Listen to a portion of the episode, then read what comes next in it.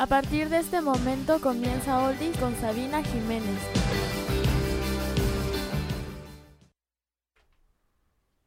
¿Qué tal amigos? Bienvenidos a Oldies. Espero que se la estén pasando muy chido. El programa de hoy hablaremos del Club de los 27. Además también hablaremos de la forma en la que murieron los artistas. Claro, y tocaremos sus rolitas. Pero bueno, quien no sepa de qué se trata este club les explicaré. El Club de los 27 es una expresión utilizada para referirse a un grupo de músicos populares que fallecieron a la edad de 27 años. Por lo general, se trata de casos relacionados con el abuso del alcohol.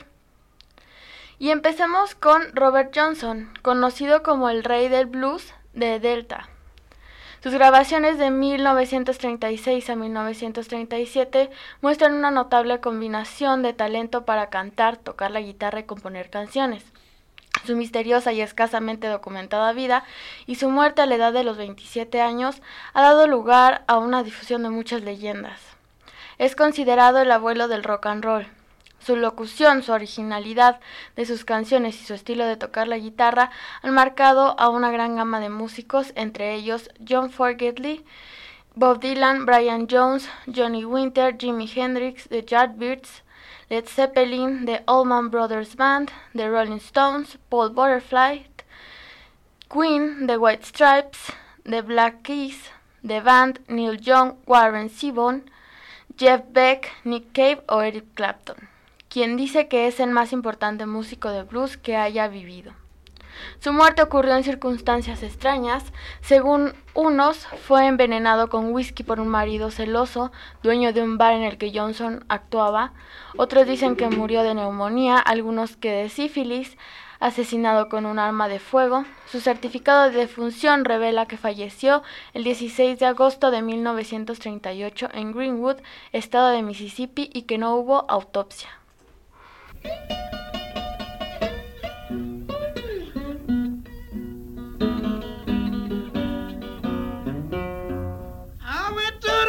Crossroad, fell down on my knees.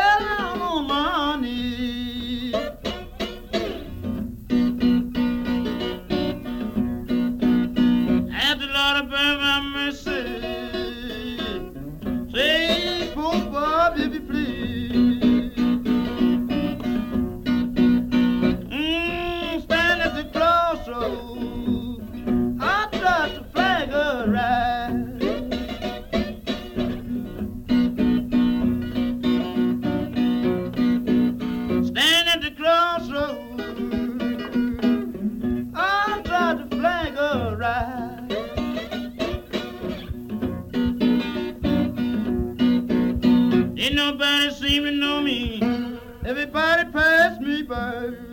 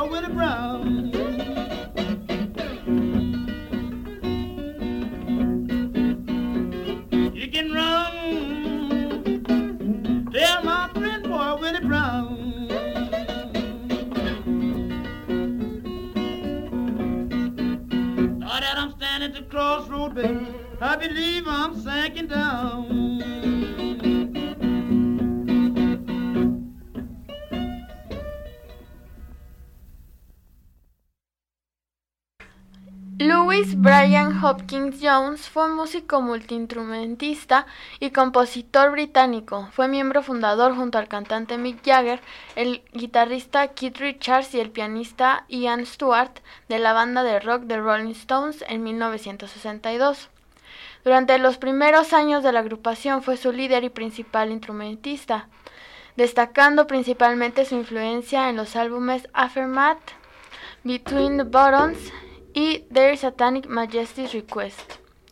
Brian Jones era el más experimental de los Stones, el que tocaba instrumentos raros para el rock, la mandolina, la cítara hindú, el dulcimer, la marimba, el mellotron, el arpa o las campanas tubulares. Era también el más descontrolado y el que se aburrió más rápido de la banda. Falleció la noche del 3 de julio de 1969, cuando aún no había pasado ni un mes desde que Mick Jagger, Keith Richards y Charlie Watts se presentaran en su casa para comunicarle que no seguiría formando parte de The Rolling Stones. La causa oficial de su muerte fue por ahogamiento, tras sufrir un ataque de asma mientras buceaba en su piscina.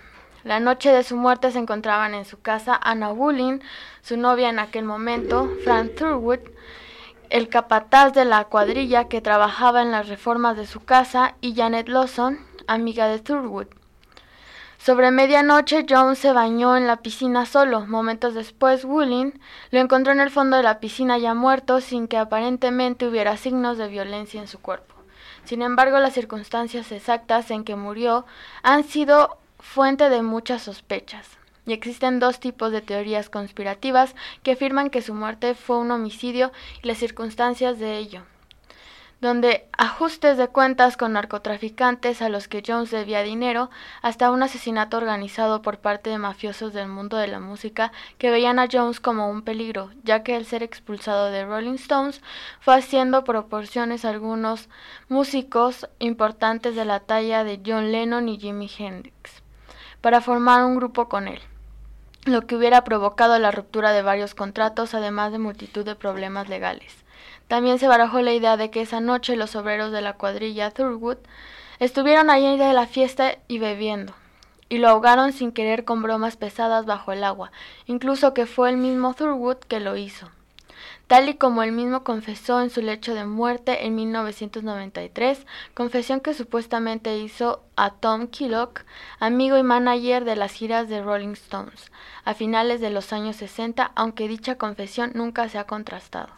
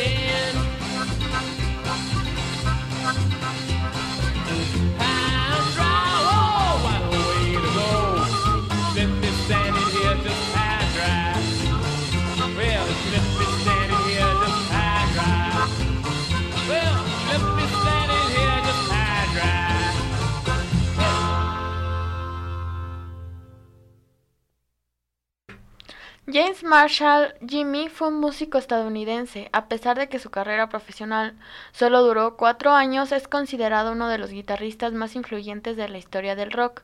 El Salón de la Fama del Rock and Roll lo describe como indiscutiblemente uno de los músicos más grandes de la historia del rock. Las influencias musicales de Hendrix se inspiraron en el rock and roll y blues eléctrico de Estados Unidos. Es conocido por usar amplificadores con distorsión, alto volumen y ganancia. Además de que fue un innovador en aprovecharse de los acoples generados por la guitarra, también ayudó a popularizar el uso del pedal con wah y fue el primero en utilizar efectos phaser estereofónicos en sus grabaciones.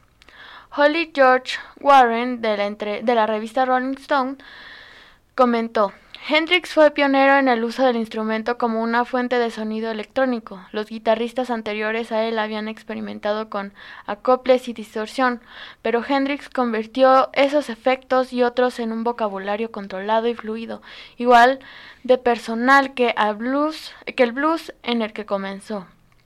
A pesar que los detalles del último día de vida y la muerte de Hendrix han sido muy discutidos, pasó la mayor parte del 17 de septiembre con Mónica Denman en Londres, siendo esta la única testigo de sus horas finales. Denman dijo que preparó la cena en su apartamento del hotel Samarkand de Lansdowne Crescent, Notting Hill sobre las once de la noche y compartieron una botella de vino. Después lo llevó a casa de un conocido a la 1.45 y que éste se quedó ahí aproximadamente una hora hasta que volvió a recogerle a las 3. Damon comentó que se quedó hablando con él hasta las siete de la mañana, momento en que se quedaron dormidos. Se despertó sobre las 11 de la mañana y encontró a Hendrix respirando, pero inconsciente. Llamó una ambulancia a las 11.18 que llegó a las 11.27. Los paramédicos llevaron a Hendrix al Hospital St. Mary Abbott donde se le declaró muerto a las 12.45 del 18 de septiembre de 1970.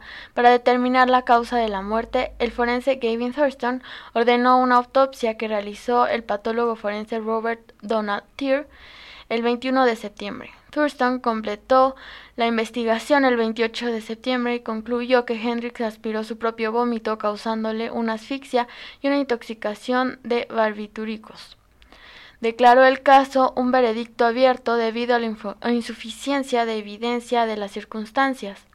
Posteriormente, Deinman declaró que Hendrix había tomado siete de sus pastillas de prescripción médica Vesparax, 18 veces más de la dosis recomendada. Sin embargo, en el programa Autopsias de Hollywood, después de un análisis, conocimientos y más tecnología que en el momento de su autopsia, se reveló que la causa de su muerte fue un efisema pulmonar.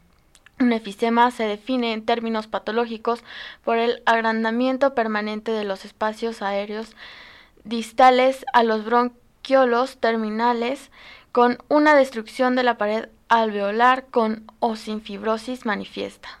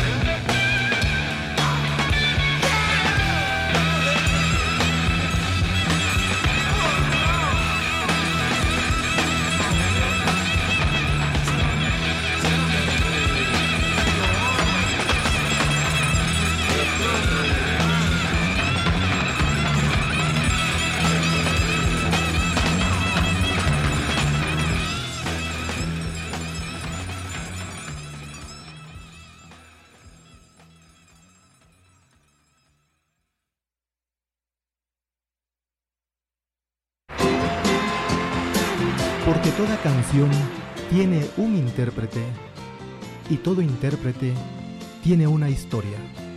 Te invitamos a escuchar historias y canciones todos los viernes a partir de las 7 de la noche a través de RCC Radio 104.1 FM, la radio comunitaria de Oaxaca.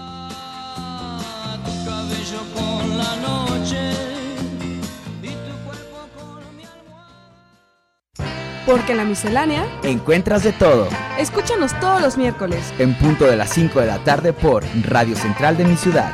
104.1 FM, la radio comunitaria de Oaxaca. Escucha Oldies, la música que escucha tu compañero que se viste de negro todos los días.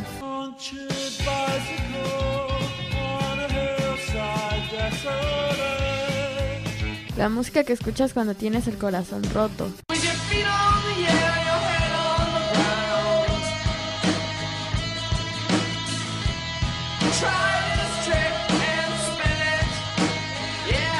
La música que le dedicas a tu morrita para verte interesante.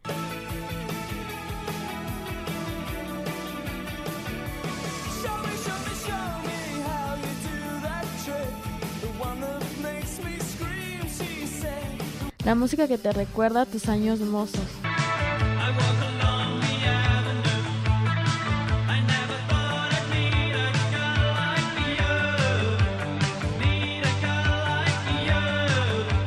La música que tu mamá no te deja escuchar a todo volumen.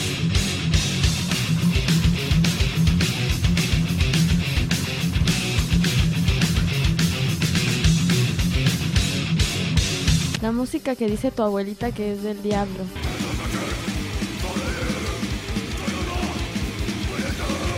Soy Sabina Jiménez, escucha Oldies, lunes y viernes a las 6 de la tarde, por RCC Radio 104.1 de FM. Llámanos, es tu radio, 951 31 47 92. Repito, 951 31 47 92.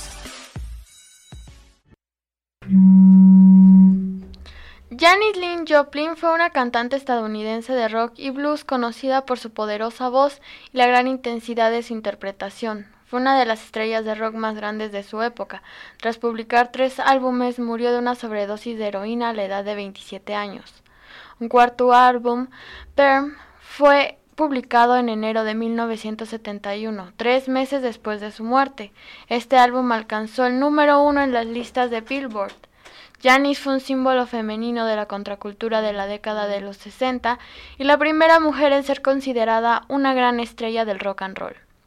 En 1995 entró al Salón de la Fama del Rock y en el 2004 la revista Rolling Stones la colocó en el lugar 46 de los 100 mejores artistas de todos los tiempos.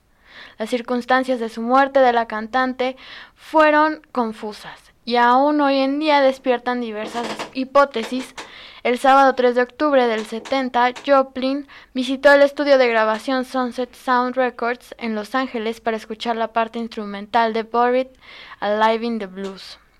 Antes de grabar su pista vocal programada para el día siguiente, en algún momento de ese mismo día le comunicaron por teléfono que su prometido, Seth Morgan, estaba en su casa jugando billar con otras mujeres que había conocido ese sábado.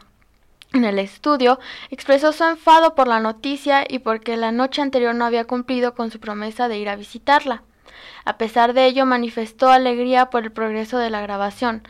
Por la noche, junto con el miembro de la banda Ken Pearson, salieron del estudio hacia el bar Barney's Bannery. Después de la medianoche los llevó a su casa y luego se retiró a su habitación en Landmark Motor Hotel. Al día siguiente, el domingo 4 por la tarde, Joplin no apareció en el estudio según lo convenido, por lo que el productor Phil Rothschild comenzó a preocuparse. El administrador y representante de la banda Full Tilt Boogie, John Cook, decidió visitarla y encontró su automóvil Porsche descapotable en el, en el aparcamiento. Al entrar a la habitación la encontraron muerta tirada en el suelo a un lado de su cama. La causa oficial de su muerte fue sobredosis de heroína, probablemente bajo los efectos del alcohol. Cook cree que Joplin accidentalmente recibió heroína con una concentración más alta a lo normal debido a la sobredosis de otros adictos en esa semana. El episodio habría ocurrido alrededor de la 1.45 pm del día 4 de octubre. Se dice que esto le sucedió en otras ocasiones, pero esta vez no hubo nadie que la ayudara. Algunas circunstancias que rodaron su muerte nunca se explicaron, como la pureza extrema que tenía la droga que la mató y que las jeringas usadas no se encontraron. Se especuló incluso que pudo haber una persona involucrada, su amiga Peggy Caserta. Admitió que, al igual que Seth Morgan, había prometido visitar a Joplin la noche del viernes 2 de octubre, pero se había ido de fiesta con otros consumidores de drogas que estaban alojados en el hotel de Los Ángeles. De acuerdo con su libro Going Down with Janice, Caserta escuchó del distribuidor que les vendió heroína a ella y Joplin el sábado que el artista le expresó su tristeza por los amigos que la habían abandonado la noche anterior. La canción Buried Alive in Blues quedó inconclusa con la trágica muerte, aunque fue finalmente incluida como un tema instrumental en Pearl, a manera de un homenaje póstumo. Joplin fue incinerada en la funeraria Pierce Brothers Westwood Village en Los Ángeles.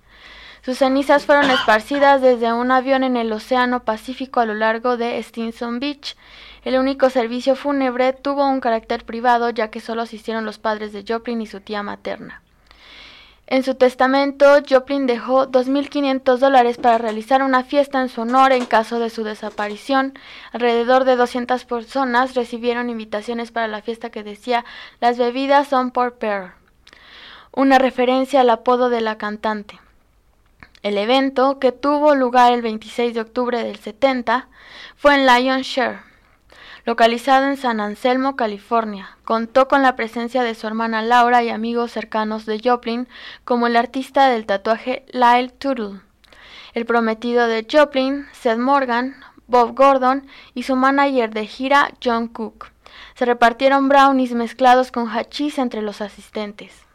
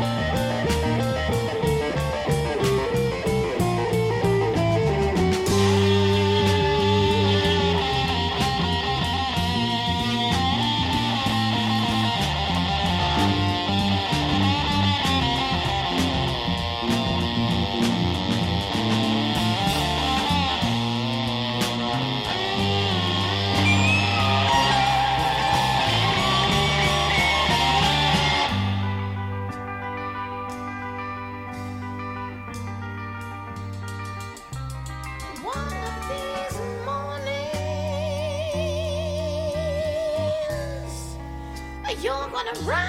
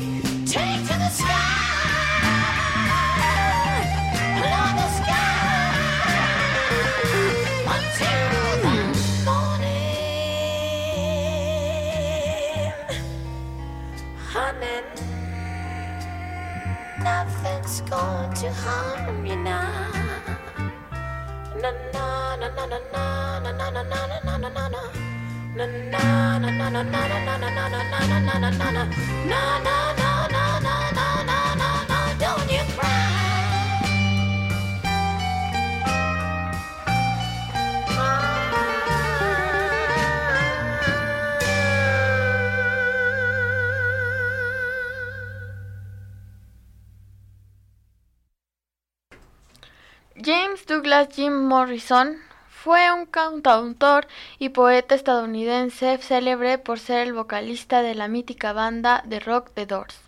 Debido a sus canciones, personalidad y actuaciones salvajes, es considerado por críticos y fans como uno de los mejores cantantes más icónicos e influyentes de la historia del rock. Y debido a las circunstancias dramáticas que rodean su vida y su muerte, en la última parte del siglo XX fue uno de los íconos más rebeldes de la cultura popular, representando la brecha generacional y la contracultura juvenil. En su vida posterior, Morrison desarrolló una dependencia al alcohol. Murió a la edad de 27 años en París. Se alega que pudo haber muerto de una sobredosis de heroína, pero como no se realizó autopsia, se discute la causa exacta de su muerte. La tumba de Morrison se encuentra en el cementerio del Père Lachaise, en el este de París. La mañana del 3 de julio de 1971, Pamela Curson lo encontró muerto en la bañera de su piso del barrio de Le Marais, en París, Francia, donde vivían juntos, aunque existen muchas otras versiones sobre su muerte, incluyendo la idea de un suicidio y de un asesinato. Se declaró que murió por un paro cardíaco, según su acta de defunción. Existen personas que ponen en duda la versión oficial, afirmando que las circunstancias fueron algo extrañas. Se dijo que el padre de Jim sacó el cuerpo de su hijo del cementerio para llevarlo a Estados Unidos, pero fuentes de Père Lachaise, el famoso cementerio de donde fue enterrado, aseguran que nadie puede llevarse el cuerpo sin que la administración lo sepa. Incluso se puso en duda el hecho mismo de su muerte. Otras versiones afirman que sufrió una sobredosis de heroína a la que no era aficionado en los lavabos del club nocturno parisino Rock and Roll Circus y fue posteriormente trasladado a su casa. Es indudable que había sido consumidor habitual de varios tipos de drogas, LSD, cannabis y peyote, y según se dice, siempre defendió el uso de estas sustancias psicoactivas. Sin embargo, no es probable que consumiera heroína, principalmente porque tenía diagnosticada una fobia a las agujas. De hecho, cuando sorprendió a su novia Pamela inyectándose, fue en busca del proveedor conocido de ambos para darle una paliza.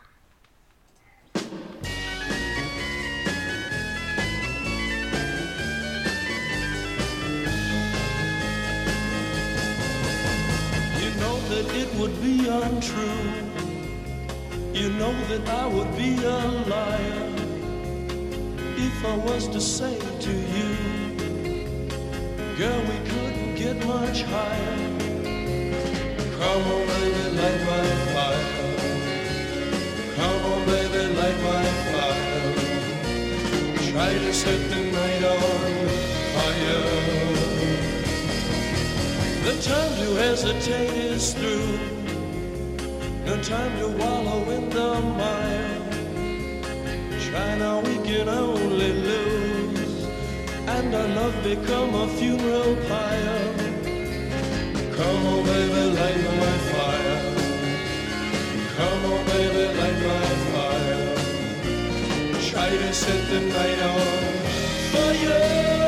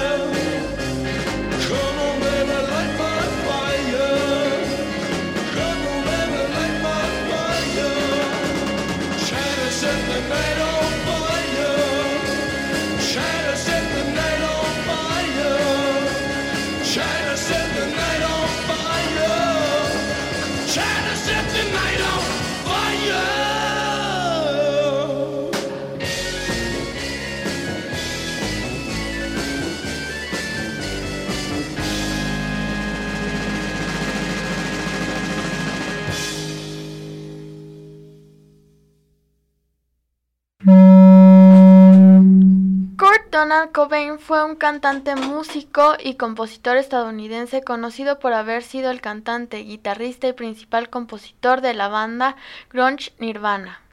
Cobain formó Nirvana con Chris Novo- Novoselic en Aberdeen, Washington, en 1985 y la estableció como parte de la escena musical de Seattle, con su álbum Bleach, lanzado por el sello discográfico independiente Sub Pop en 1989.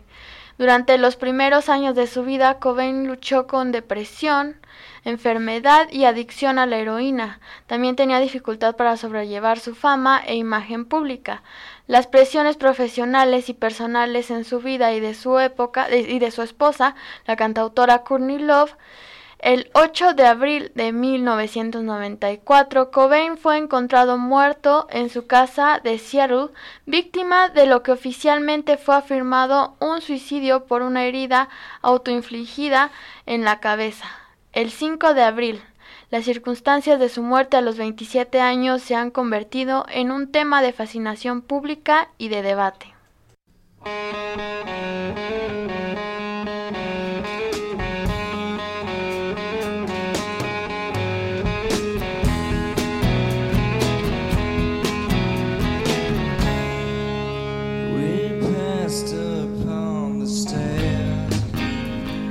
Broken walls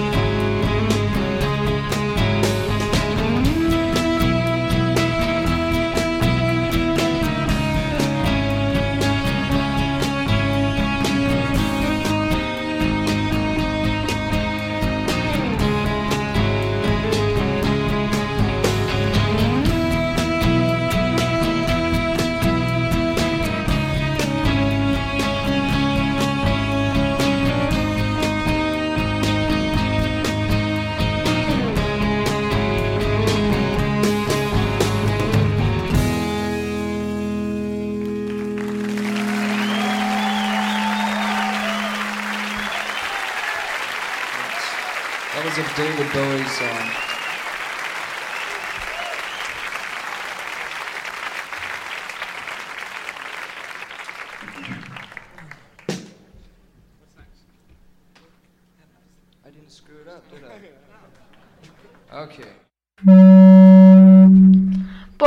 pero no menos importante, Amy Jade Winehouse fue una cantante y compositora británica destacada por sus mezclas de diversos géneros musicales, entre los que destacan el jazz, R&B, soul y ska. Se la conoce por ser contralto, registro vocal que fue descrito como acústicamente poderoso y capaz de expresar profundamente sus emociones. En febrero de 2007 ganó el Brit Award a Mejor Artista Británica. También ganó un World Music Award y tres premios Ivor Novello, entre otros prestigiosos reconocimientos. Winehouse fue acreditada como una influencia detonadora en el ascenso de la popularidad de mujeres dedicadas a la música y de la propia música soul, y por fortalecer la música británica siendo una de las pocas cantantes de soul actuales que han influido fuertemente en la industria musical. También recibió atención de los medios por causas ajenas a su voz, su estilo distintivo, sus tatuajes y su peinado beehive. La convirtieron en motivo de inspiración para algunos diseñadores de moda como Karl Lagerfeld. Sus constantes problemas legales, su adicción a las drogas y al alcohol y sus complicaciones médicas derivadas de su comportamiento autodestructivo fueron fuente de titulares desde el año 2007. Fue encontrada muerta en su apartamento el 23 de julio de 2011 a los 27 años de edad, tras sufrir un colapso ante el síndrome de abstinencia. Esto se reveló meses después de su muerte, que en principio fue asociada a sus múltiples adicciones. Su álbum Back to Black posteriormente se convirtió en el álbum más vendido del siglo XXI en el Reino Unido. En 2012, Winehouse fue incluida en las número 26 del listado de las 100 mejores mujeres en la música de la cadena VH1. A partir de otoño de 2019, un holograma de Amy Winehouse hará una gira mundial que se extenderá durante tres años.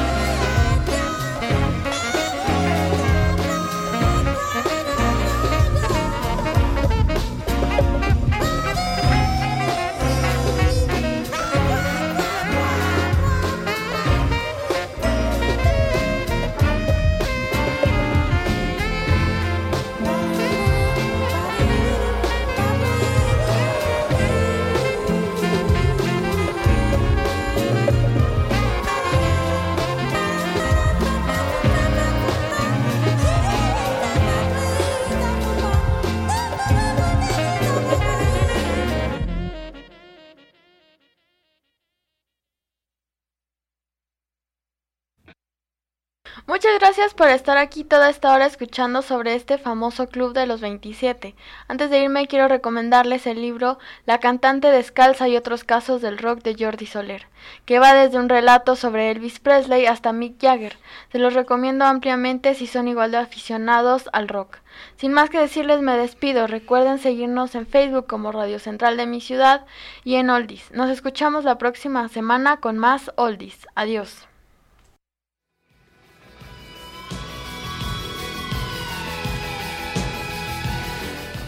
En este momento termina Oldies.